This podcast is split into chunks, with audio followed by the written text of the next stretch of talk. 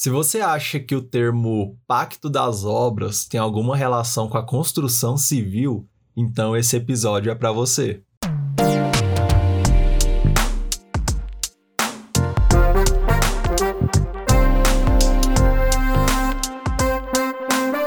Desculpem a piada de tiozão, mas esse é o Invisible Shots, uma série de podcasts do Invisible College com pequenas doses teológicas baseadas nas nossas principais aulas a fim de te instigar e direcionar sobre algumas questões teológicas importantíssimas. Meu nome é Kaique Fernandes e hoje vamos continuar nosso papo sobre teologia bíblica com foco no Antigo Testamento.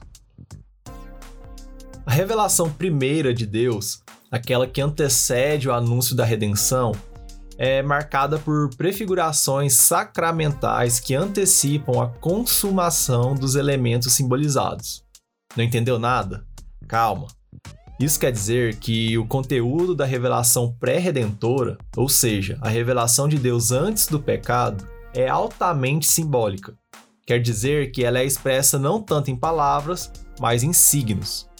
Esses signos compartilham do caráter geral do simbolismo bíblico que está incorporado nas coisas reais. Vou falar um pouco sobre alguns deles com base na teologia bíblica do Gerhard dos Voss. Primeiro, temos o princípio da vida e o que é ensinado sobre ele pela árvore da vida. Essa árvore está no meio do jardim de Deus. ênfase aqui no fato de ser um jardim de Deus, ou seja, não é uma habitação do homem, mas um local no qual ele é recebido na comunhão com Deus. A árvore estava associada com a imutável vida eterna que seria assegurada mediante a obediência durante o período de provação, ou seja, a ordem que Deus dá para não se alimentar de seu fruto. Portanto, querer antecipar esse resultado se alimentando dela coloca o homem em desacordo com o seu caráter. Um segundo princípio é a aprovação e o que é ensinado sobre ela no simbolismo da árvore do conhecimento do bem e do mal. A ideia aqui é que o homem obteria alguma coisa que ele não tinha obtido antes. Ele aprenderia o bem em sua clara oposição ao mal e o mal em sua clara oposição ao bem. Para isso, teria dois caminhos: passar pela provação, ou seja, não comer o fruto, ou pegar um atalho, comendo um fruto em desobediência a Deus. Aqui está em jogo uma escolha: se o homem a faria por causa de Deus e de Deus somente. O terceiro princípio é o da tentação e do pecado, simbolizados na serpente. É importante a gente diferenciar provação de tentação.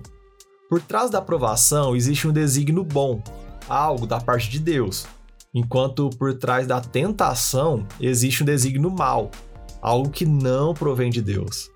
É necessário mantermos Deus isento de promover algum tipo de tentação, de tentar alguém com um intento maligno. O propósito central do tentador é a inserção da dúvida na mente da mulher. A intenção é fazer que a declaração de Deus seja tida como mentirosa, e isso da maneira mais acentuada possível. Por fim, o quarto princípio, a morte, que é simbolizada pela dissolução do corpo. De acordo com Gênesis capítulo 2, versículo 17, Deus disse: Da árvore do conhecimento do bem e do mal não comerás, porque no dia que dela comeres, certamente morrerás.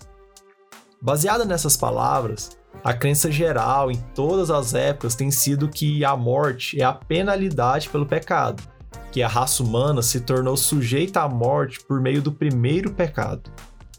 Mas precisamos entender que imortalidade pode designar, na linguagem escatológica, o estado do homem no qual ele é feito imune à morte em consequência de ser feito imune ao pecado.